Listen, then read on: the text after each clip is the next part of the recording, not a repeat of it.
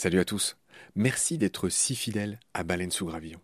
Je viens vous cueillir une minute, pas plus, avant le début de votre épisode pour vous proposer tout simplement de nous soutenir. Offrez-nous une minute au moins de votre temps. Vous savez qu'on est gratuit, sans pub et disponible pour tous sur toutes les applis d'écoute. Clairement, on a besoin de votre aide pour continuer à vivre. Et il y a plusieurs moyens simples de nous aider. 1 vous pouvez nous faire un don unique ou récurrent, quelques balles par mois, quelques euros par mois, euh, sur les liens indiqués dans le descriptif de cet épisode sur Eloasso ou sur Tipeee notamment, il y en a d'autres. 2. Vous pouvez installer le moteur de recherche Lilo au lieu d'utiliser Google qui vous exploite, vous le savez. Et le résultat, c'est que euh, chaque recherche génère ce qu'on appelle des gouttes et pour nous, c'est des petits sous. Voilà. Pour vous, en plus, c'est gratuit. Donc, c'est pas difficile. Encore une fois, tous les détails sont dans le descriptif de cet épisode. Moi et plusieurs membres de l'équipe de BSG, on propose maintenant des fresques de la biodiversité, on propose des conférences. Ben, Parlez-en dans votre entreprise, dans votre asso, dans votre boîte, quoi. Et euh, évidemment, on vient, avec tout le savoir-faire de Baleine sous Gravillon, vous raconter le vivant, tout simplement. 4. On peut aussi créer vos podcasts ou en tout cas vous apprendre à faire les vôtres. On fait des formations pour ça et euh, bien sûr contactez-nous pour en savoir plus. 5 on cherche un partenaire pour tout l'écosystème de baleines sous gravillon. Et il y a différentes modalités.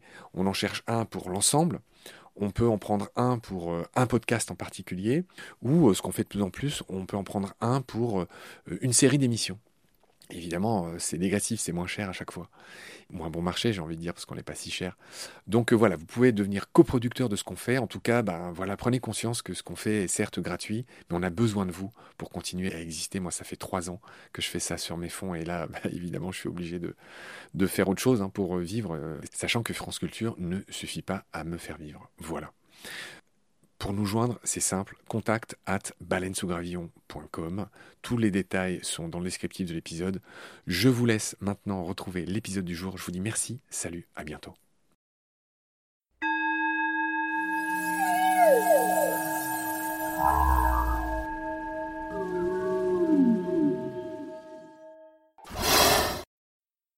Salut Pierrot. Salut Marc. Je suis content de te retrouver. Les deux premières émissions sur euh, ces animaux géants du passé ont été plébiscitées. Évidemment, on en fait un troisième épisode.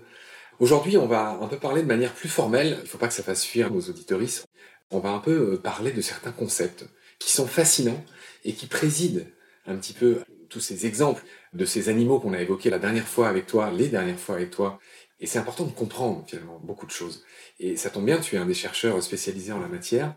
Et la première chose que je voudrais que tu m'expliques pour rentrer dans le vif du sujet, c'est tout simplement pourquoi ces animaux géants sont-ils apparus? Quelles sont les causes qui président à l'apparition du gigantisme? Et puis ne te prive pas pour me parler aussi, pourquoi pas dans un deuxième temps, du nanisme. Qu'est-ce qui fait qu'on est très grand ou qu'on est très petit? Alors je vais emprunter à Albert Einstein en disant tout est relatif. Systématiquement, effectivement, on va se heurter à des problèmes de définition c'est quoi le nanisme? C'est quoi le gigantisme? Alors, on peut avoir des définitions qui sont liées euh, au monde médical. Le gigantisme, c'est l'accroissement de taille sans changement de proportion par rapport à un individu, à une norme, par rapport en évolution à une espèce ancestrale. Et donc, on voit combien c'est difficile à définir.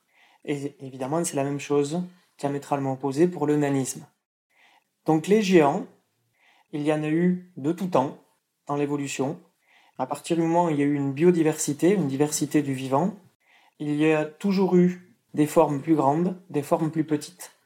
La plupart du temps, les raisons qu'on invoque et qui sont à l'origine de ces phénomènes-là, ce sont des raisons liées à l'existence même d'une biodiversité. C'est-à-dire que certaines espèces, pour survivre, les individus de cette espèce, pour survivre, vont essayer de trouver des mécanismes de défense. Quand ce sont des proies, ils vont trouver des mécanismes de défense face aux prédateurs. Et quand il s'agit de prédateurs, ils vont devoir redoubler d'innovation pour pouvoir continuer à se nourrir de ces proies qui ont trouvé la parade. Et donc de parade en contre-parade en contre-contre-parade, on va arriver à ce qu'on appelle assez fréquemment la course aux armements. La course de la Reine Rouge. C'est exactement ça, c'est l'hypothèse de la reine rouge. C'est-à-dire que pour arriver à faire du surplace, il faut bouger. C'est évidemment une métaphore liée à l'ouvrage Alice au pays des merveilles et aux travaux de, Lewis Carroll, qui n'était pas qu'un romancier, un grand penseur aussi. Et cette théorie de la reine rouge, c'est euh, la plupart du temps ce qu'on évoque pour expliquer l'évolution, qui est un phénomène constant dans un monde en constante évolution. Donc il y a une évolution de l'évolution. Et ces organismes qui sont devenus géants, ça leur conférait involontairement, inconsciemment, un avantage sélectif par rapport à ceux qui ne l'étaient pas. On a parlé dans les deux dernières émissions beaucoup de l'extinction de ces géants, mais effectivement, pour qu'ils disparaissent, il fallait d'abord qu'ils soient apparus. Ce que tu dis, c'est qu'ils sont apparus un peu au hasard. C'est-à-dire que dans le grand arbre de la vie, il y a des choses qui apparaissent. L'évolution retient celles qui sont adaptées à un endroit donné et à un environnement donné. Et c'est comme ça que ces géants seraient apparus. Donc il n'y a pas de cause finalement autre que ces histoires de reines rouges que tu viens de rappeler. En évolution, la contingence règne, c'est-à-dire le hasard. Le hasard d'être euh, quelque part à un endroit donné, à un moment donné. Et chacun de ces paramètres est susceptible de jouer, ces paramètres de l'environnement. L'environnement qui peut être un environnement physique, le climat, la température. Ça peut être l'environnement biologique, on parlait des prédateurs, on parlait des proies. On peut parler aussi des concurrents dans la même niche écologique qui vont avoir un rôle à jouer au sein de l'écosystème sur chacun des individus, sur sa capacité à procréer, sur sa capacité à, à faire perdurer son patrimoine génétique. Alors, cette théorie de la reine rouge, il se trouve que c'est vraiment une théorie qui me fascine depuis longtemps. Donc c'est un des rares trucs que je connaissais un peu avant que je te rencontre aujourd'hui, et j'ai rassemblé quelques éléments que je voudrais absolument dire dessus. Euh, juste quelques petites précisions. L'hypothèse de la reine rouge, car euh, stricto sensu, c'est une hypothèse plus qu'une théorie, je te vois faire oui de la tête, donc c'est important de le préciser. L'hypothèse de la reine rouge, fabuleuse, qui est d'une beauté et d'une importance capitale en biologie, a été émise en 1973 par un biologiste états-unien Lee Van Valen, qui était un chercheur de Chicago en Illinois. Ce monsieur est mort en 2010. Donc l'hypothèse de la Reine Rouge, effectivement, fait référence, tu l'as dit, au deuxième volet des aventures d'Alice au Pays des Merveilles, qui s'appelle De l'autre côté du miroir. Et dans cette scène, Alice fait une course avec cette reine rouge et dit à cette reine, on arriverait bien loin en courant ainsi. Et la reine rouge lui répond, ici vois-tu, on est obligé de courir tant qu'on peut pour rester au même endroit. Ça valait le coup que je lise l'extrait exact qui a donné euh, l'idée à Van Valen d'appeler euh, son hypothèse de cette manière. Elle est d'une poésie infinie. Et pour achever de la faire comprendre à celles et ceux qui nous écoutent, il y a un proverbe célèbre anglais qui résume ça, c'est You snooze, you lose. C'est-à-dire que si tu n'évolues pas en tant qu'espèce, bah, tu finis par t'éteindre une espèce, selon cette théorie, est en recherche permanente d'amélioration. L'autre euh, métaphore, c'est toi qui l'as faite, tu as dit que c'est une course aux armements permanente. Et c'est vrai que ça dit bien ça. Et il y a des cas particuliers dans lesquels ça ne s'applique pas. C'est ce qu'on appelle les cas de stase. La stase, c'est le moment où eh l'espèce est en adéquation avec son milieu immédiat, avec tout l'environnement, qu'il soit biologique ou physique. Et là, dans ces cas-là, la plupart des éléments de variabilité des individus vont se neutraliser et donc l'espèce va rester stable. L'environnement est stable, l'espèce reste stable. Et c'est seulement dans les moments de perturbation de l'environnement qu'on va avoir une augmentation, une accélération de ces changements, et en d'autres termes, une évolution. Et c'est comme ça qu'on le perçoit, en tout cas, dans le monde fossile. Ce que je voulais ajouter concernant la course de la Reine Rouge, qui est une théorie une hypothèse, je viens de le dire, fascinante, c'est que dans cette course effrénée, la reproduction sexuée a tous ses avantages. C'est-à-dire que la reproduction sexuée, comme on l'a déjà expliqué dans plusieurs épisodes, est un avantage car elle permet une grande variabilité. C'est un mot que tu as déjà dit. elle permet de produire des rejetons au hasard qui vont être un peu mieux adaptés que d'autres. Et ce sont ceux-là qui sont privilégiés dans l'évolution et qui restent et qui à tout autre moment ou en tout autre endroit ne l'auraient pas été. Ils n'auraient pas été privilégiés. Donc on a vraiment un aspect aléatoire qui est très très important en évolution et qui va contre, vraiment contre une vision d'un dessin intelligent ou d'une direction de l'évolution. L'évolution, elle va dans toutes les directions, pas en même temps, mais ça va dans toutes les directions possibles. Elle est buissonnante. Euh, pour résumer cette hypothèse de la course de la Reine Rouge, pour la résumer en deux phrases, cette hypothèse dit que l'environnement d'un groupe concurrentiel d'organismes, et donc un groupe concurrentiel, en gros, il y a trois modalités, ça peut être les prédateurs et les proies, ça peut être des compétiteurs, par exemple des herbivores qui se font une compétition, et ça peut être des parasites et leurs hôtes. Et donc bref, l'environnement d'un groupe concurrentiel, donc les prédateurs, les compétiteurs, les parasites, se modifie en permanence, si bien que l'adaptation est toujours à recommencer, elle est toujours en chantier. Et l'autre corollaire de ça, c'est que l'extinction est toujours aussi probable. La probabilité qu'une espèce s'éteigne, elle est assez simple à calculer, c'est 1. Toutes les espèces s'éteignent, toutes. Toutes les espèces passées se sont éteintes, toutes les espèces actuelles sont vouées à l'extinction. Il n'y a absolument rien de, de catastrophiste là-dedans, c'est inéluctable. Alors, je peux aussi dire que dans les compétiteurs, on a souvent tendance, par exemple, à opposer, allez, on va dire le zèbre et l'antilope.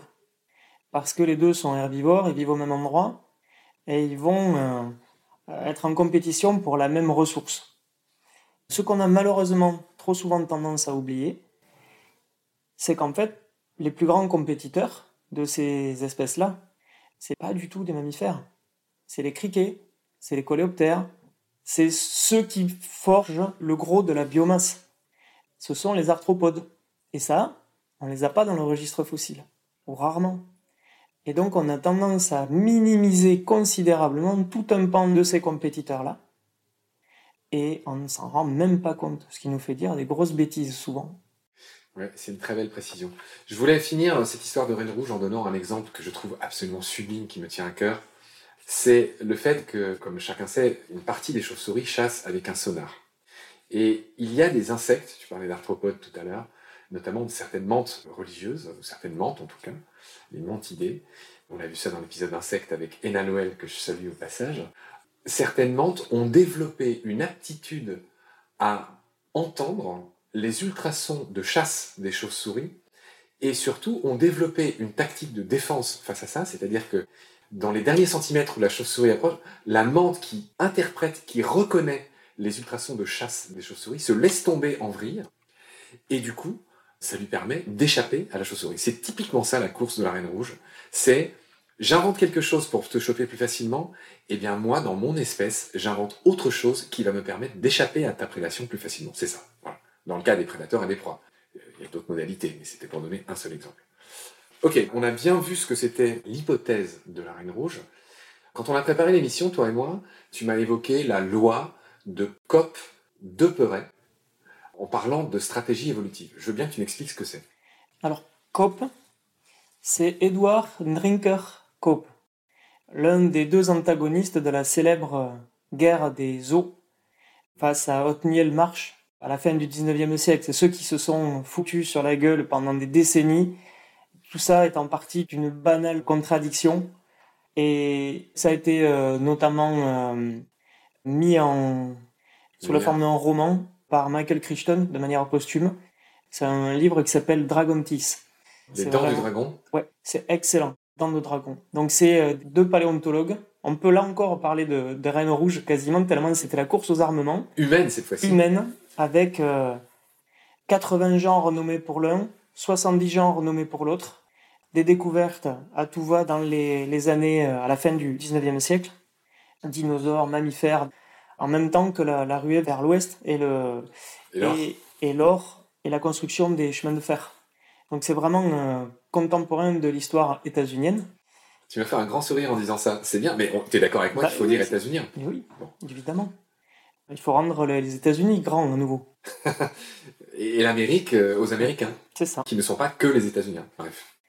Et donc, ce COP, il a découvert de très très nombreux fossiles au 19e siècle et il s'est rendu compte d'un fait d'observation. Alors on appelle ça la loi de COP, mais c'est pas plus une loi qu'une hypothèse ou qu'une théorie. C'est juste un faisceau de faits d'observation qui euh, consiste en, en, le fait que au sein d'un groupe organique donné, un groupe d'organismes, un groupe naturel, donc un ancêtre et ses descendants. Typiquement, les premiers représentants sont petits, et au fil de son histoire, il continue à y avoir des espèces petites, mais de plus en plus, on va avoir des espèces de grande taille. Elles sont de plus en plus grandes, donc la moyenne grandit, la variance grandit entre les plus petites et les plus grosses, et on peut par exemple citer à nouveau l'exemple des éléphants. C'est le groupe des proboscidiens, les animaux munis d'une trompe. Leur premier représentant faisait quelques kilos, quinzaine de kilos peut-être, pour euh, Phosphaterium, il y a 50 millions d'années ou 55 millions d'années, et au fur et à mesure, leur masse moyenne a augmenté considérablement. Très vite, finalement. Et c'est un, un, phénomène qui a également été appelé le mur de gauche par un paléobiologiste théoricien très célèbre de la fin du XXe siècle qui s'appelait Stephen Jay Gould. Ah bah oui, le pouce du panda. Notamment La vie est belle. Donc pour lui, tout simplement, le mur de gauche, c'est dans un repère orthonormé, un repère tel qu'on est habitué à les voir en mathématiques avec un x et un y. En fait, c'est l'axe des Ouais, ordonnées. Les Y. On ne peut pas passer dans le négatif en taille. On ne peut pas passer dans le négatif en termes de masse. Et donc, il y a une limite mécanique qui est une limite inférieure.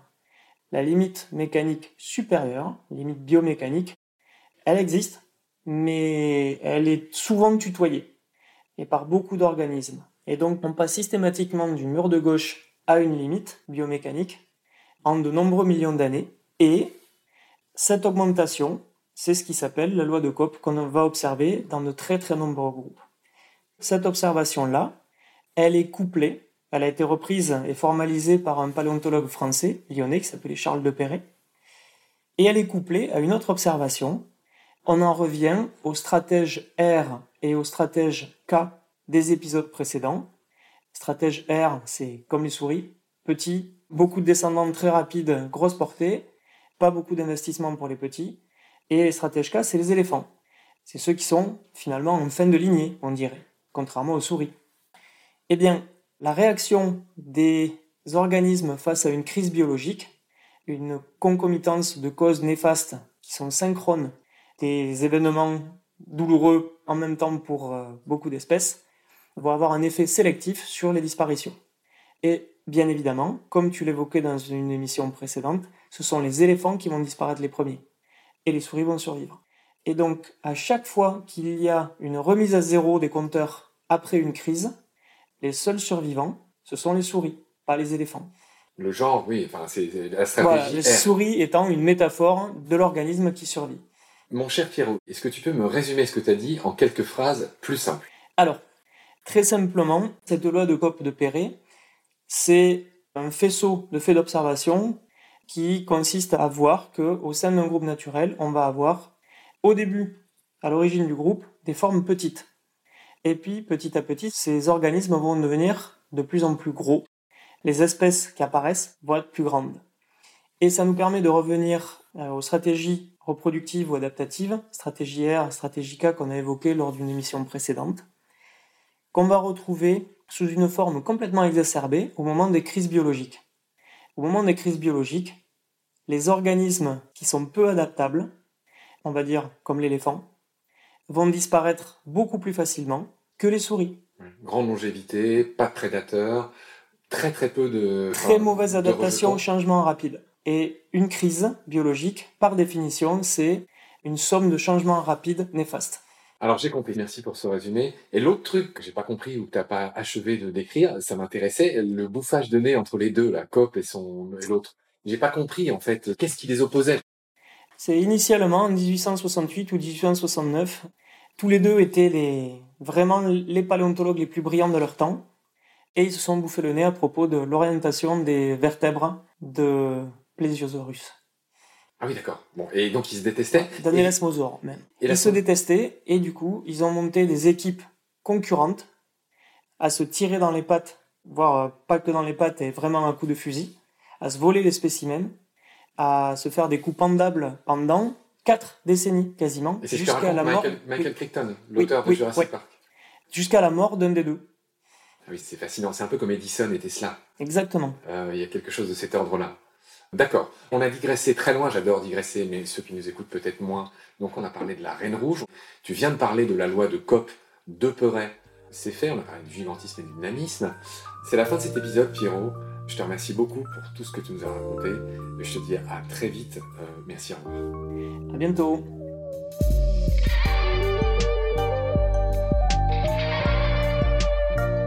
C'est la fin de cet épisode. Merci de l'avoir suivi. Pour continuer, nous avons besoin de votre soutien. Et vous pouvez nous aider simplement, en quelques clics et gratuitement. Il suffit par exemple d'utiliser le moteur de recherche solidaire Lilo. Ainsi, chacune de vos recherches sur Internet générera des gouttes qui seront reversées au projet de votre choix, comme Baleine sous gravillon par exemple. Vous pouvez par ailleurs vous abonner à nos podcasts comme d'habitude, partager les liens devenir adhérent de l'association BSG ou encore faire un don sur Helloasso ou sur Tipeee. Grand merci par avance. Je remercie tous mes équipiers pour leur aide précieuse. Je vous retrouve bientôt pour de nouveaux épisodes. Et d'ici là, prenez soin de vous et de ce qu'il y a autour de vous. Merci. À bientôt.